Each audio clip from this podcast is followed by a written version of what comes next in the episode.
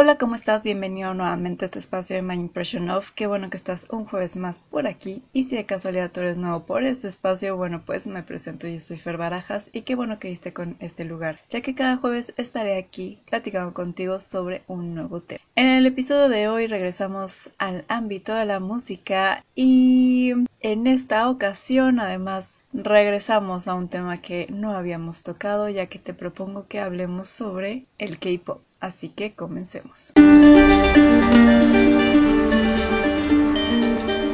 Así es, en este episodio te propongo que retomemos un poquito de lo que ya habíamos hablado de la ola coreana en su momento, de por qué nos estaban llegando tantas historias bastante buenas del país asiático y en esta ocasión nos vamos a centrar en el fenómeno mundial que es el K-Pop. Básicamente de dónde nace, por qué nace y cómo es que llegó a ser fenómeno que es hoy en día. Y bueno, si nos ponemos así como a escarbar un poquito y ver cómo es que surge este este género de música porque básicamente tal como es es muy diferente a lo que puede ser hablando simplemente del RB o a lo mejor del el rock alternativo entre mm, cualquier género que se te venga a la cabeza. Y bueno, en sí, el K-pop como tal se puede decir que nace en los 90 y se caracteriza específicamente en la música por su mezcla bastante particular de diferentes géneros musicales. Entre ellos, obviamente, el pop, unos toques de RB, también se mezcla un poco el hip hop y en algunos casos hasta el rock. Y bueno, ni hablar de el rap que estamos muy acostumbrados a escuchar. En, podría decir que el 95% de las bandas de K. Por ahí hay algunas que, por ejemplo, The Rose no tiene estas partes de rap, por ejemplo, pero son grupos un poco, vamos a decir, extraños. La mayoría sí tiene esta mezcla muy particular del el rap con la parte vocal que viene siendo mm, más que nada lo pop. Pero para entender este fenómeno de la música, te propongo que nos vayamos todavía un poquito más atrás de cómo es que va saliendo todo lo que es la industria musical en Corea del Sur y de dónde es que empiezan a llegar las influencias occidentales porque querrámoslo o no la mayoría de estas de estos géneros musicales pues se puede decir que está en occidente. Así que un poquito de historia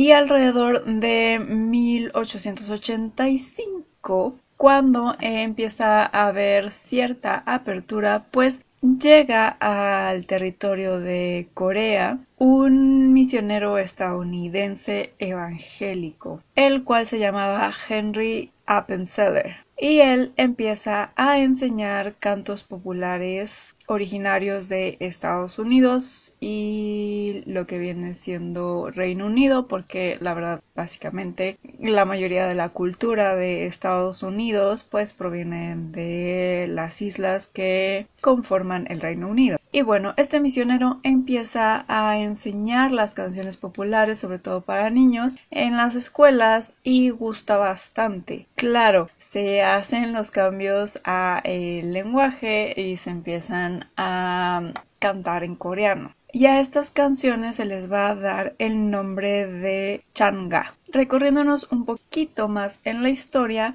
entre 1910 y 1945, que es la invasión de Japón en territorio coreano, porque ellos tenían el plan de anexarlo. Estos cantos del changa toman muchísima más popularidad, ya que al estar en el idioma coreano y al ser una forma de protesta en contra del el imperio japonés toma bastante relevancia y se empiezan a cantar a manera de rebeldía, tal como en algún momento, no me acuerdo bien en qué episodio te lo conté, que también empiezan a tomar la religión cristiana también a una de una forma de protesta en contra del imperio. Lo mismo pasa con estos gancha. Ahora, en este episodio de 1910 a 1945 también va a pasar algo que influencia la música popular en Corea. Y esto va a ser que las canciones evangélicas van a tomar un protagonismo, solo que curiosamente los primeros que empiezan a hacer traducciones y a tomar esta forma de cantar de las canciones evangélicas van a ser los japoneses y posteriormente lo van a tomar los coreanos y aquí va a ser donde nace uno de los géneros más populares a través mm, de las décadas en Corea que es el trot. Una vez terminada la Segunda Guerra Mundial, recordemos que los estadounidenses se quedan en territorio asiático, tanto para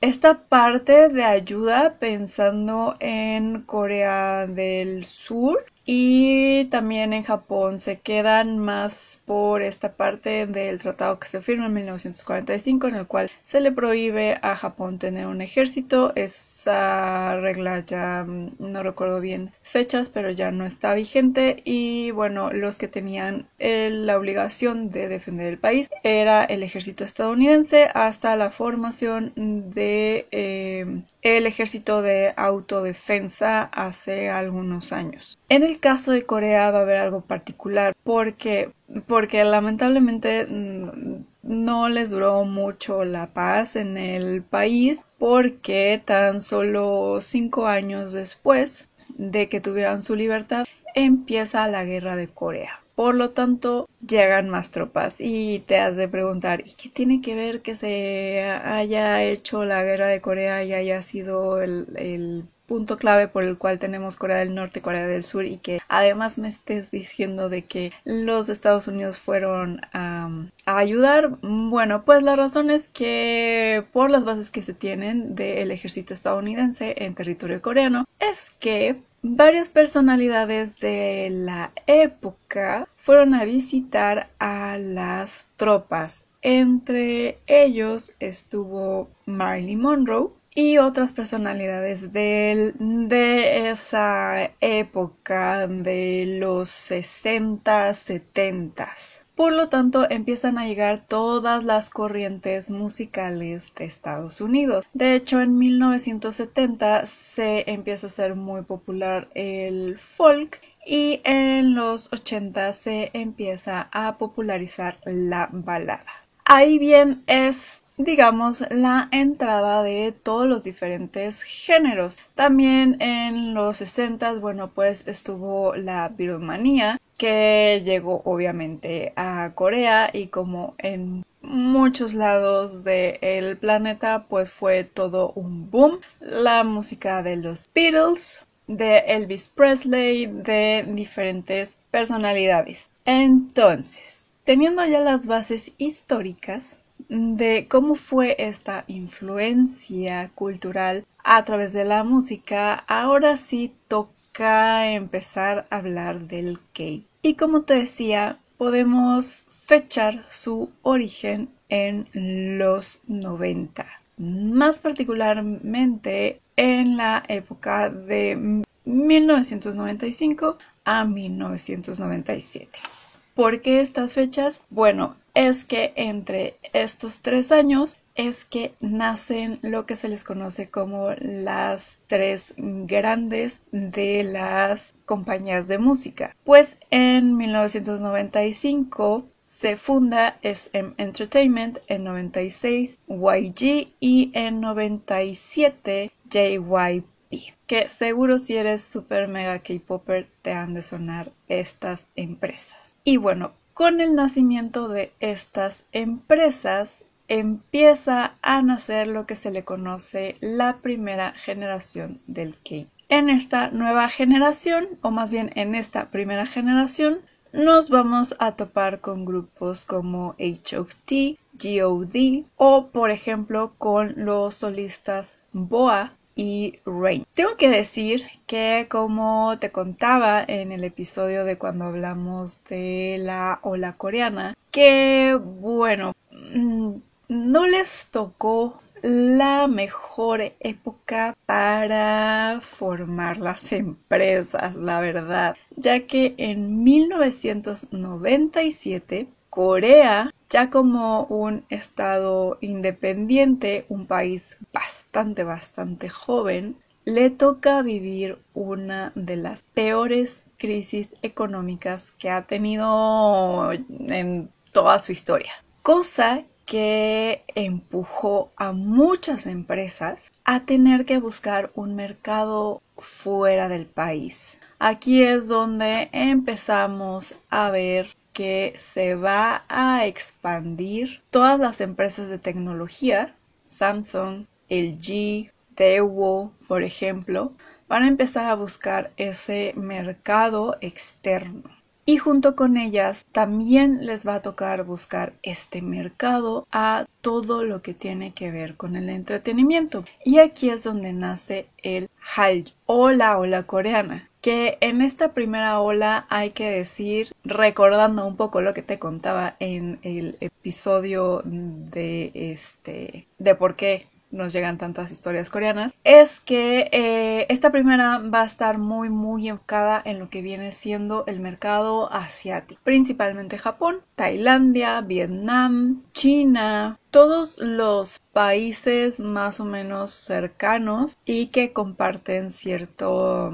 ciertas raíces en algunos casos em, es a donde se van a dirigir principalmente al mercado japonés porque el mercado japonés era el que en aquella época lideraba lo que era el mercado de entretenimiento algo como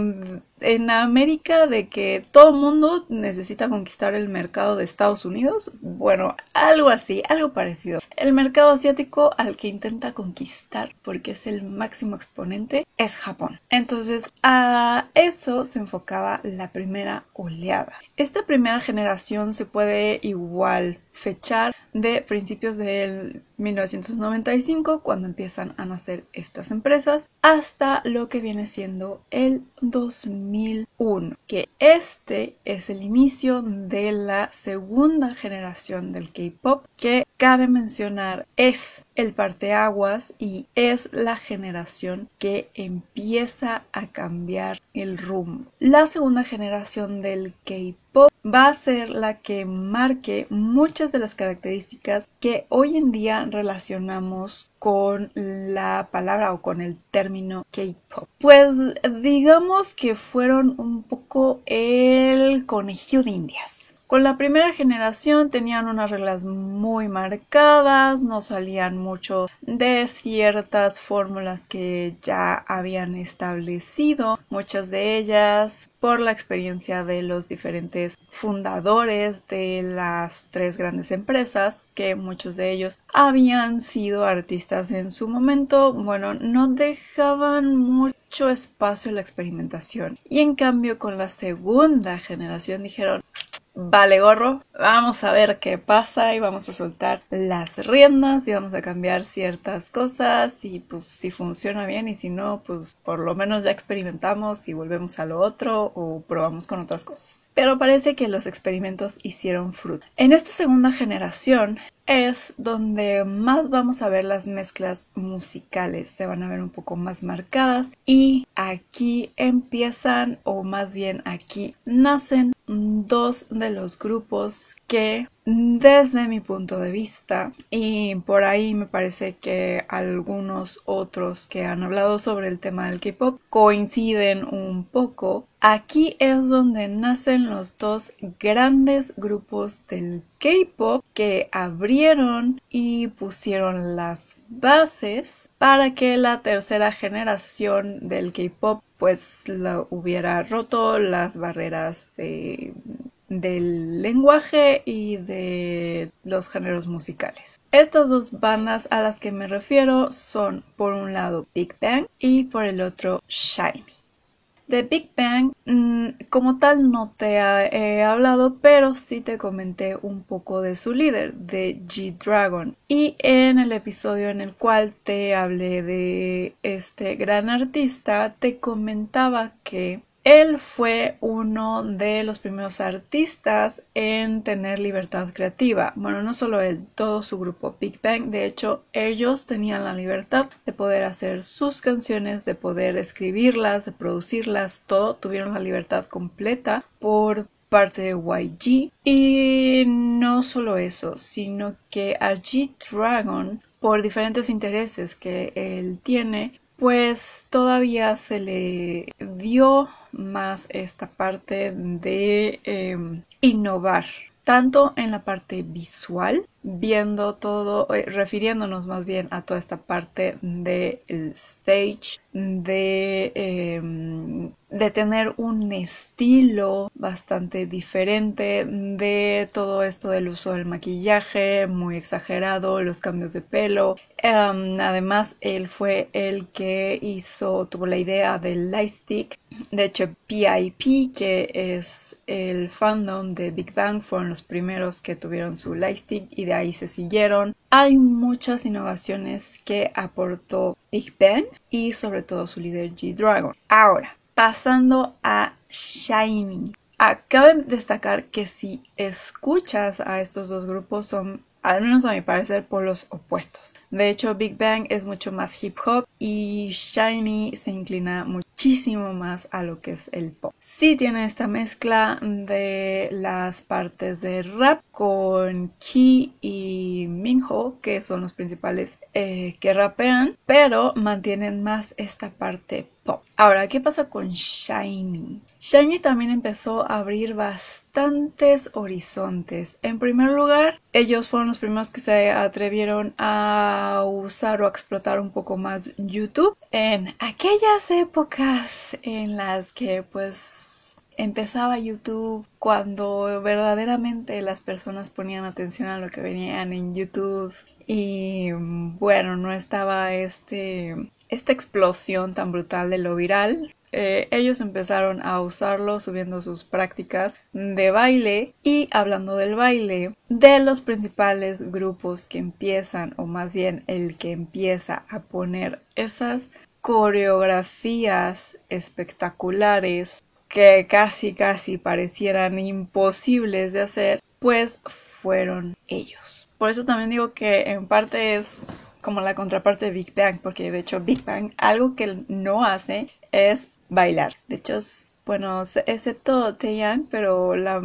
Top y, y G-Dragon son bastante tronquitos, entonces bueno, pues evitaban toda esta parte del baile y los que sí destacaban muchísimo por esa parte era Shiny. Bueno, es Shiny porque todavía, de hecho recientemente me parece que cumplieron 15 años, son uno de los grupos más longevos que además están en activo, además de Super Junior, de hecho también Super Junior entra en esta generación, en la segunda generación, que además otra cosa, acá es donde vamos a ver a los grupos más grandes con mayor número de integrantes. Pero bueno, regresando a Shiny. Casualmente, también ellos empiezan a tener bastante libertad creativa. Algo que no se veía en la primera generación, donde todo estaba calculado, se decía cuáles eran las canciones, quién las tenía que cantar, cómo se tenían que cantar. Los artistas no tenían libertad de poder escribir sus canciones, e, eran más controlados. Acá dicen vale madres. No todos, cabe mencionar, no todos los grupos de la segunda generación tenían estas libertades. Pero en este caso, los conejillos de indias de a ver qué pasa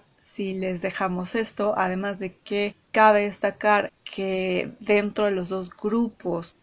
había, porque parece que Big Bang ya se desintegró por todas las noticias que están saliendo últimamente, este bastante talento entre los integrantes ya que eh, no solo G-Dragon escribía en Big Bang, sí era como el principal letrista, pero también Top. También ellos empezaron a meter en toda la parte que es la producción de su propia música, eligiendo igual el género que querían cantar. Lo mismo pasa con Shiny, que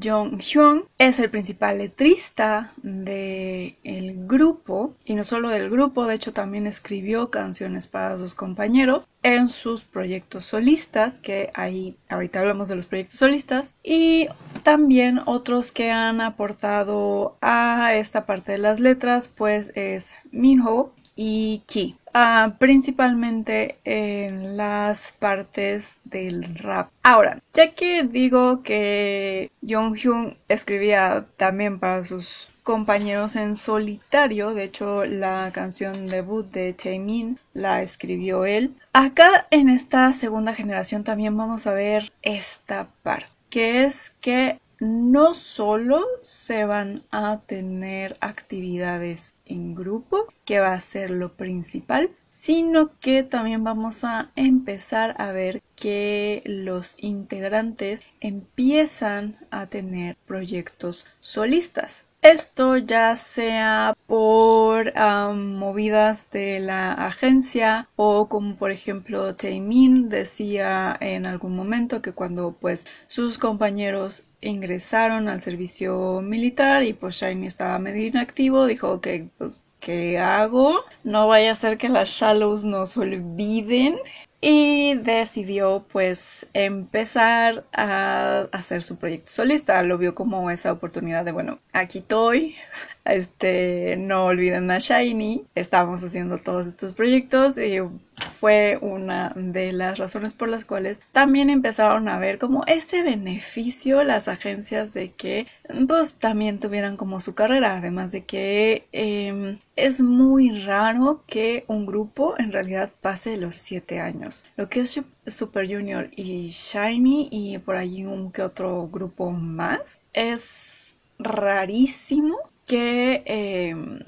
hayan sobrevivido tanto y todavía en el caso de Super Junior y otra vez Shiny es súper raro que además estén activos haciendo cosas en conjunto, sacando nuevos álbums. De hecho, por estas fechas, em, ya que Taemin salió del servicio militar, lo pusieron a trabajar rapidito y ya van a sacar, no sé si un álbum, supuestamente sí es un álbum, pero luego con esto del K-pop, que es otra de las características que tiene, es de que luego un álbum puede, ser un mini disco de ocho canciones. Entonces, bueno, no sé específicamente cuántas canciones va a traer, si sí va a ser un álbum, un EP, un mini álbum o qué. Pero bueno, Shiny va a sacar en estas fechas material nuevo para todas las Shallows. Ahora, por toda esta innovación que se empieza a tener por de estos dos grupos y que sí, no son los únicos. También en esta fase, como te decía, está Super Junior, está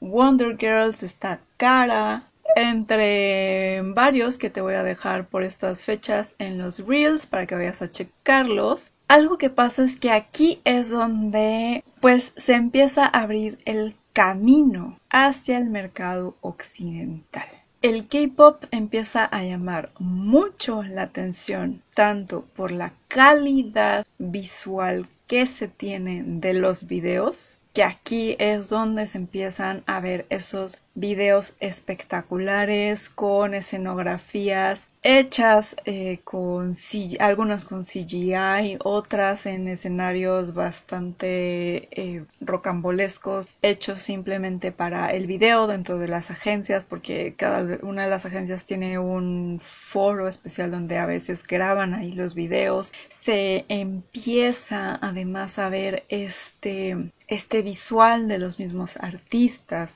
que cada uno tiene una diferente personalidad, que em, se empiezan a ver estos atuendos bastante fashion. De hecho, em, G-Dragon por parte de Big Bang y Key por parte de Shiny fueron uno de los creadores de todos estos vestuarios increíbles que de repente vemos. Se empieza además a llamar la atención con estos cortes de pelo, con este uso del maquillaje, sin mencionar que además empezamos a tener esta mezcla muy llamativa entre todos estos géneros musicales que pues muchos decían, bueno, pues esto en que cae, cae en el pop, cae en el rock, cae en el RB, es hip hop, es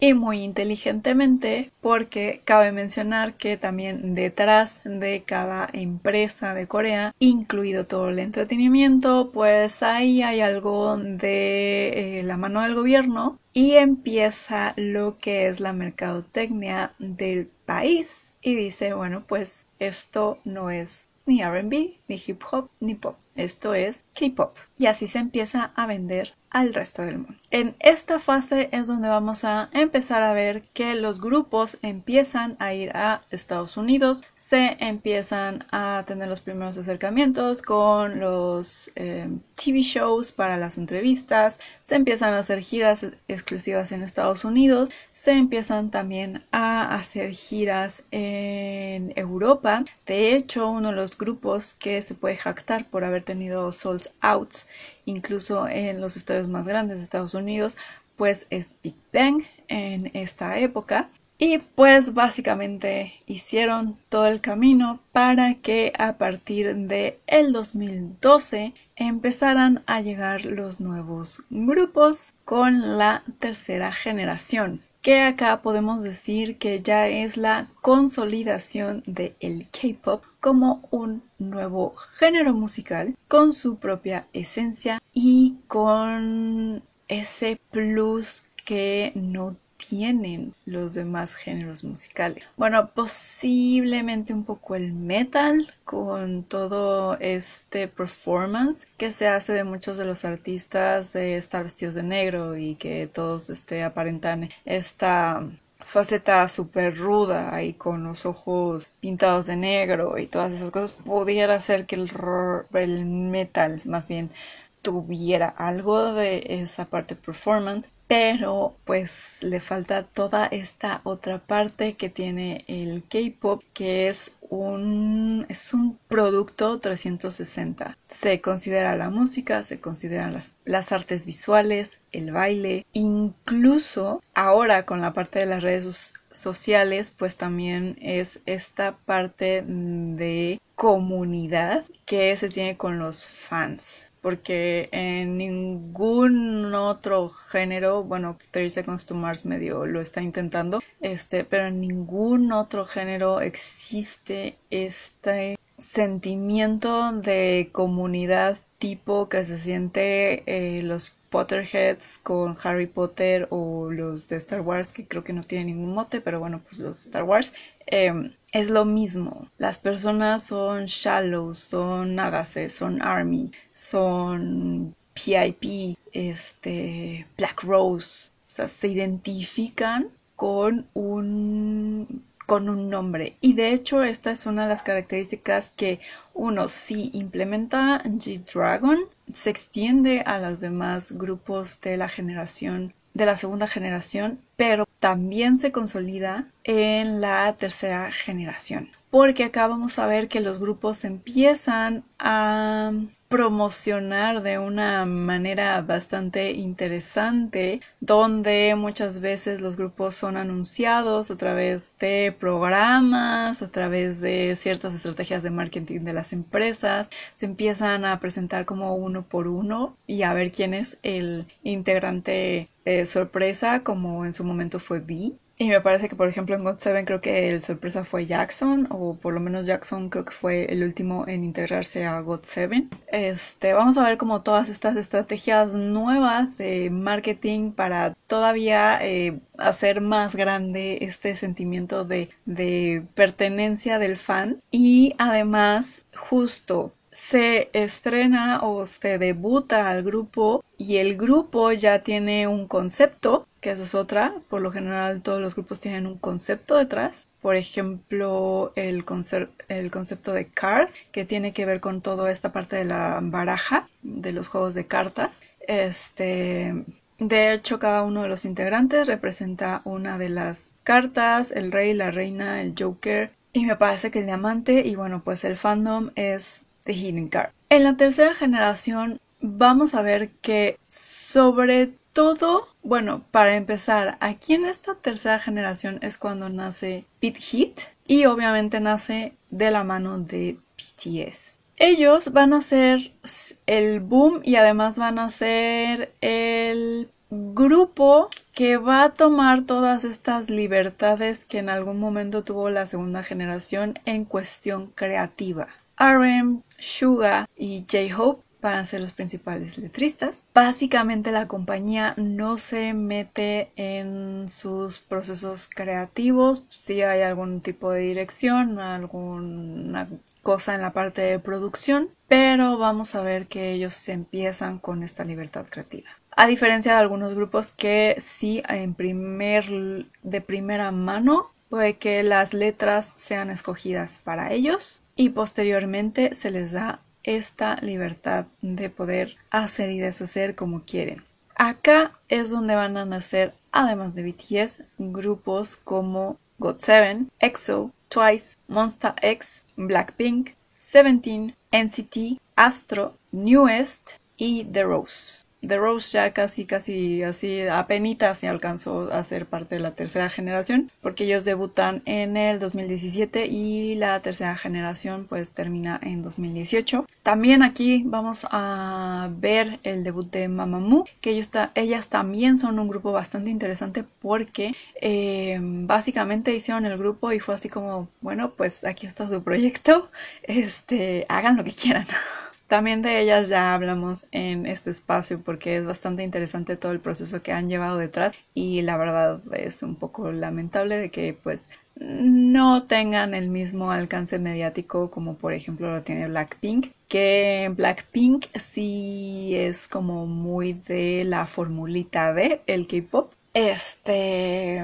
pero bueno, también depende mucho del el peso que tenga la empresa, porque además aquí en esta, en esta generación vamos a ver que nacen otras agencias, por ejemplo Fantayo, este, Psy, eh, P-Nation también eh, nace en esta, en esta fase, por ejemplo, de que pues ya está más consolidado. De hecho, ahorita que digo Psy, él también fue uno de los que em, consolidó toda esta parte del el K-pop porque el Gangnam Style en 2012 fue como el hitazo que terminó como rompiendo esas barreras y poniendo al K-pop ahora sí en el rincón más chiquito del mundo lo puso como como un género a seguir. Y de ahí bueno pues se empezó todavía más con la llegada de BTS, que cabe mencionar que ellos eh, al principio tuvieron un, inicio bastante rocoso porque su estilo de música era muchísimo más al hip hop. De hecho, aquí anécdota, creo que si yo hubiera escuchado al principio a BTS en su faceta este hip hop, es básicamente probable que hubiera sido más rápido que yo mm, empezara a escuchar el K-pop porque mis gustos musicales van más hacia ese estilo del rap, el K-pop, perdón, el, el, hip hop, a, por ejemplo, cuando ya empezó a caer más a esta parte del pop, que fue cuando empezó como todo el hit, o sea, fue cuando empezó en realidad ya a generar un movimiento más grande de que se empezaron a presentar en, en varios premios de Estados Unidos, que empezaron a hacer estas colaboraciones con Em, artistas de Estados Unidos como Halsey. Siento que en lo personal hubiera conectado más y de hecho me gustan más los primeros discos de BTS que por ejemplo los últimos. Y pues ni te digo que por ejemplo a mí me gusta muchísimo más el estilo de Suga como Augusty por la manera en que canta y por la música que hace. Pero bueno, eso es simplemente una anécdota de que pues a mi hermana le falló y debió de haber empezado por los discos anteriores de hip, de hip hop de BTS y quería que entrara al K-pop mucho tiempo antes a que cuando me empezó a presentar el K-pop a través de los últimos discos de, de BTS y estos últimos discos hablando ya de el 2016 posiblemente el 15 más o menos por ahí. Pero bueno como podemos ver, eh, la tercera generación básicamente toma todos los aciertos que tuvo la segunda generación, los consolida y algo muy importante, ellos van a ser la primera generación que va a empezar a tener ese acercamiento más casual con sus fans, ya que una herramienta que no tenían del todo los otros grupos, hablando de la, segunda generación, va a ser el boom de las redes sociales. Gracias a ese uso de las redes sociales es que todavía más se va a exponenciar lo que es el K-pop y lo va a empezar a consolidar porque lo hace todavía más accesible. Y ni hablar cuando, por ejemplo, Spotify empezó a subir dentro de sus listas todo o al menos gran parte, porque me parece que todavía hay varios grupos que no están, pero entonces gran parte de las discografías de los grupos. Porque cabe mencionar que antes, hablándote del 2005, todavía incluso 2009, Así que digas, hijo, qué fácil es conseguirme la discografía de Shiny o de Big Bang, pues no, no estaba tan fácil. Ya sea por la parte de exportación y luego pues por las plataformas de, em, pues ni siquiera eran de streaming, em, para descargar la, la música. Mm, uno era muy arriesgado y dos, si querías el disco original estaba estaba en chino conseguirlo. Todavía recuerdo de que un disco, por ejemplo, de Sog estaba, lo tuve que mandar pedir para que lo trajeran. Bueno, si, si, ni siquiera los de The Erasmus estaban completos en América Latina, bueno, pues ahí te cuento los discos de K-pop cuando los ibas a conseguir. Entonces, esta parte del desarrollo tecnológico que se da a la par, hablando en cuestión de tiempos, de la tercera generación, ayudó muchísimo a que fuera más accesible, hubiera más fans de los grupos, no solo de los nuevos grupos, sino también de los que abrieron el camino. Algo que se me olvidó mencionar es que también durante la segunda generación es que vamos a ver esta parte que todavía se ve muchísimo más marcado en la tercera generación y es que pensando justamente en esa apertura con Occidente es que se empiezan a incluir ciertas partes sobre todo en el coro palabras en inglés algo bastante característico. Ya después también, eh, esto ya fue más para la tercera generación, existen algunos que están empezando a querer meter también palabras o frasecitas en español, ya pensando en el mercado latino, ya que se abrió el mercado estadounidense, el, el, de habla inglesa, bueno, pues también ahorita empiezan a tener como algunas cositas, algunos detallitos por ahí también en español. Y bueno, ya que pues tuvimos a los grupos que abrieron el camino, a los que vinieron a consolidar todo el mercado, ahora, a partir del 2018, podemos decir que estamos en la cuarta generación del K-Pop donde nos vamos a encontrar a grupos como Stray Kids, Atis, que creo que está por venir a México, en Hypen, Luna, ITZY, Onius o por ejemplo también Aespa que no sé si ya vino o está por venir también a México. Y bueno, en estas nuevas generaciones vamos a ver que eh, pues siguen los pasos de las generaciones anteriores, siguen con esta parte muy marcada de lo que es el baile, con el mensaje de la música. De hecho, todas las coreografías tienen como un punto clave que tan solo con el movimiento básicamente los fans pueden identificar cuál es la canción porque por ejemplo ahorita se me vino a la mente eh, una de las canciones de God Seven, que por ejemplo en la canción de Not by the Moon, ah, el paso o la parte de la coreografía clave de esta canción, que además poniéndolo en término TikTok sería como esta parte del TikTok Challenge, es cuando los chicos hacen este círculo enfrente de su pecho, que es como la luna la luna llena, o al menos así es como ellos lo explican en una de las entrevistas. Este, ese es como el punto clave y eso es como lo que va a identificar a la canción, ¿no? Que a la hora de que mencionan lo de Not by the Moon, bueno, pues ellos hacen esta parte de cerrar sus manos en un círculo. Todas las, todas las coreografías de todas las canciones, sobre todo de las canciones principales, van a tener esta característica. Y bueno, pues ya para cerrar esta plática sobre el K-pop y cómo ha sido como su evolución, bueno, pues nada más de rapidito, pues me gustaría comentarte algunas características que no vamos a ver en otros géneros musicales que bueno pues como ya te decía uno es la mezcla de los géneros que tiene que toman de absolutamente todo incluso Suga a este incorporado hasta melodías tradicionales de la música coreana. Eh, algo que también lo caracteriza mucho y que fue un poco heredado, heredado del sistema de entretenimiento japonés es esta parte de su sistema de formación que mm, básicamente los reclutan desde muy muy muy muy pequeños para ser trainees. De hecho ya se quiere cambiar esta ley pero pues ahí las empresas se están defendiendo con garras y dientes de que forzosamente ellos quieren debutar a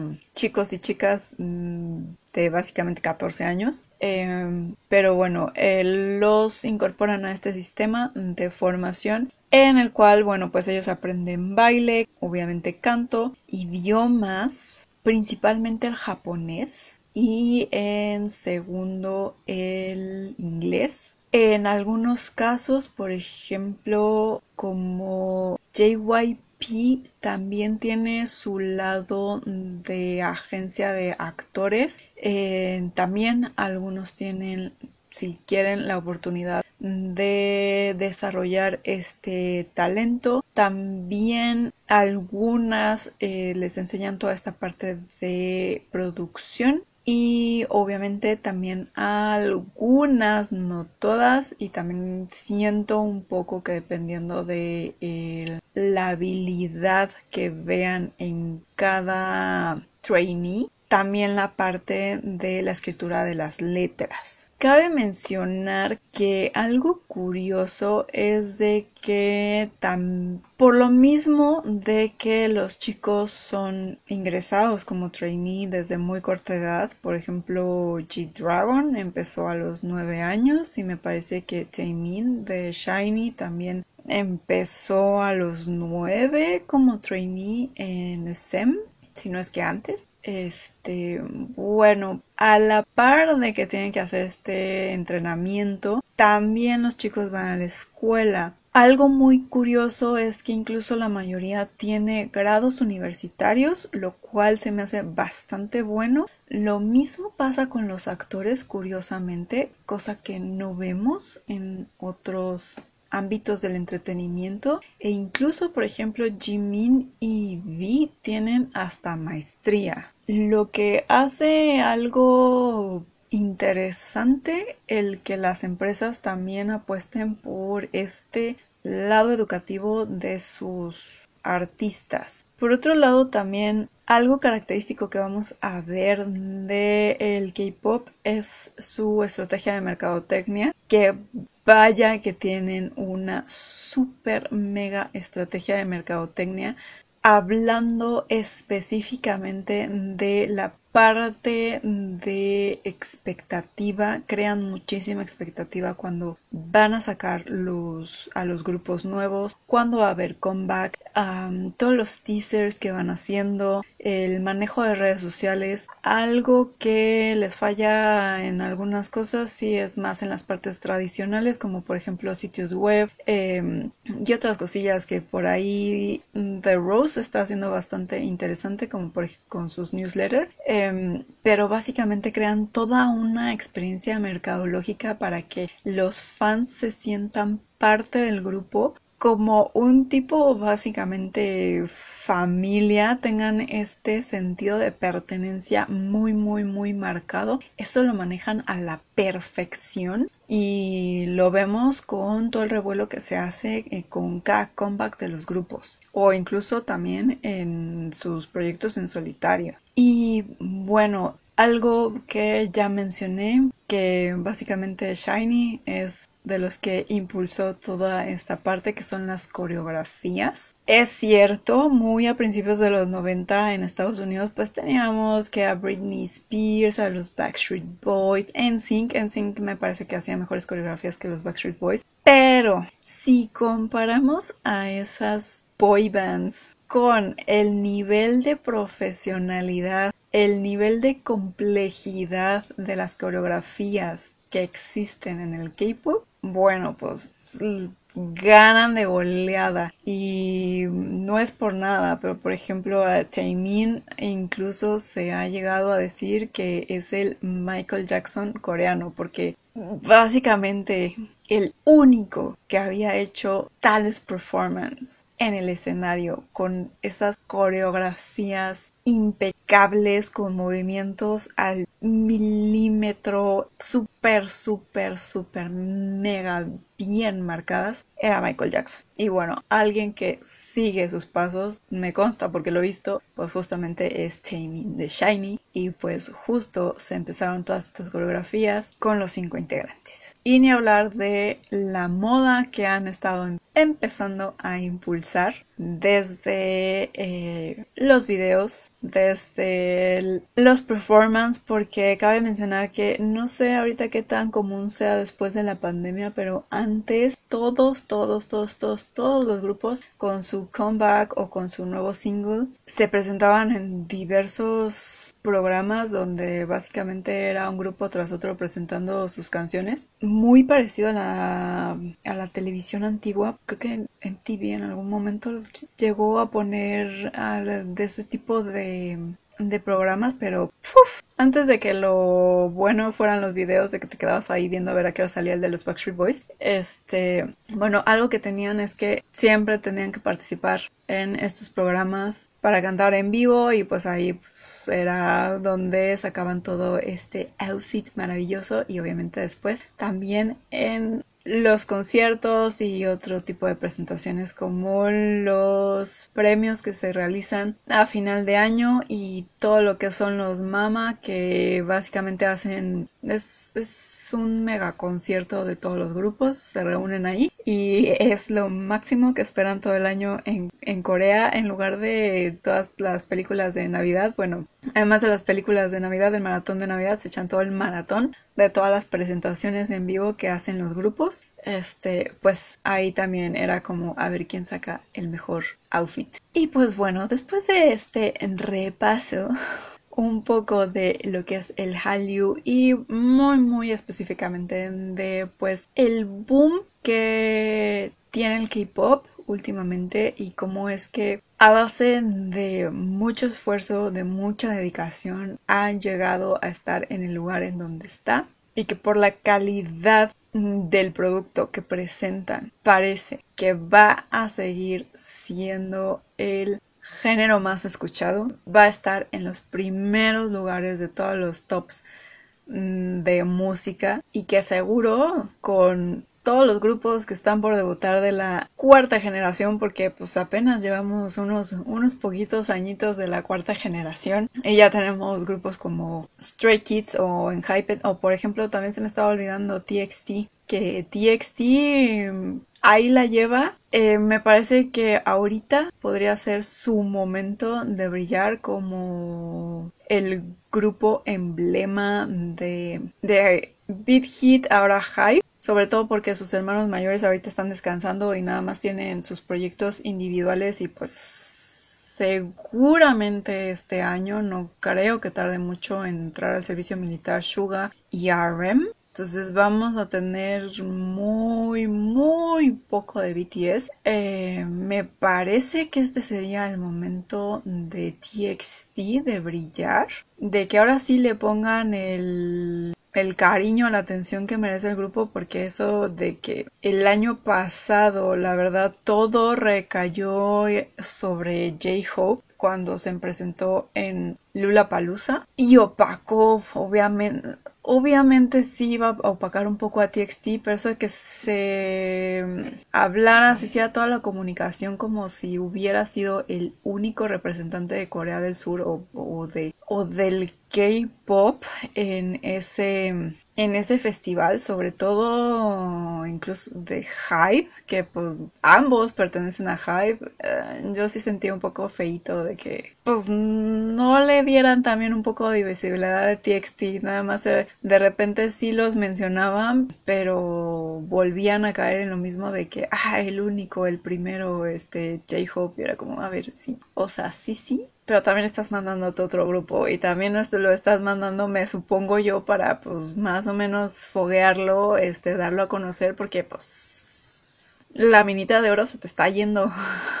Pero bueno, habrá, habrá que ver qué pasa con todos estos integrantes de la cuarta generación y pues Mm, ver qué maravillas puede traer la quinta generación cuando empiece, qué tecnología será la que los acompañe como en esta generación está haciendo el TikTok y los TikTok Challenge la característica principal, bueno, pues habrá que ver qué, qué nos depara, qué es, en qué partes sigue evolucionando el K-pop. Pero bueno, ahora ha llegado el momento de que tú me cuentes si tú eres fan del K-pop, si sí, me encantará saber cuál es tu grupo o solista favorito, a qué fandom perteneces.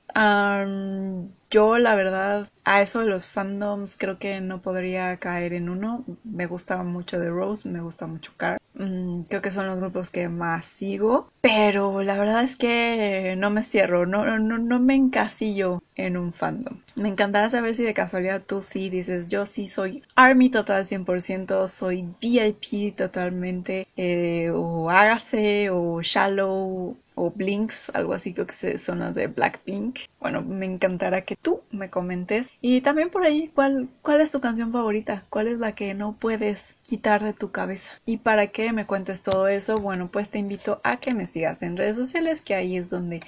sí puedes escribir, sí puedes comentar. Y en Facebook me encuentras como My Impression of Things, en Instagram y TikTok como My Impression of. Dejo los enlaces abajo, más fácil. Eh, para el blog, la verdad es que sí, hay varias reseñitas por ahí de K-Popers. Entonces, bueno, pues te dejo la lista desde una que habla totalmente de BTS y de todo el concepto que tienen sobre el sobre su discografía que se basa en la obra de Jung. Bueno, pues ahí lo tienes. Y también algunas reseñas de los trabajos solistas de, de Suga, RM, J-Hope, em, también de Jackson, Magic Man, Magic Man, que hace poquito vino a México, de Mark, de Beko, de Newest. Y bueno, pues también aquí justamente en el podcast tienes también varias cosas para escuchar de K-pop, mm, desde el episodio dedicado totalmente a The Rose, el de Mamamoo, pasando también por los de G-Dragon, Jackson, la tripleta de rap de BTS, entre varios más. Para que no andes ahí navegando en la lista, bueno, pues también te los dejo en la parte de abajo para que ahí el que más te interese, bueno, pues le des clic y te vayas a escuchar sobre tu artista favorito y pues bueno, también te voy a dejar el enlace de el Buy Me a Coffee, que ahí estaré subiendo varias cosas exclusivas. Mm, de momento mm, te puedo decir que de K-Pop está en planes para ver qué, qué subo ahí. Pero mientras tienes muchísimas, muchísimas otras cositas ahí exclusivas en el Buy Me a Coffee. Ahí, bueno, pues son más tipo ensayos, más y reflexiones más que reseñas este, entonces, bueno, pues si te gusta ese tipo de, de, notas, también te dejo ahí el enlace. Y bueno, pues si te gustó, te pareció de utilidad esta pequeña plática entre tú y yo sobre el K-pop, bueno, pues te pido que porfa, porfa, que compartas este episodio con todos tus amigos amantes del K-pop, con todos esos melómanos y cazadores de historias que están allá afuera, porque en cada rinconcito de este mundo hay historias que están esperando ser leídas, contadas, vistas o escuchadas y pues qué mejor que ayudarlas a llegar a esa persona que tanto las ha estado buscando compartiendo este tipo de contenido. Además, también ayudas a que llegue a todos esos cazadores de historias suscribiéndote a este podcast en cualquiera de las plataformas en las que lo estés escuchando y en las que lo permiten también dejando por ahí una reseña, una calificación. Eso también ayuda a que más gente, más cazadores de historias, pues puedan encontrar estos episodios para llegar a su próxima historia. Me despido, que tengas una muy feliz tarde de música con tu playlist favorito de K-Pop y nos escuchamos el próximo jueves. Chao.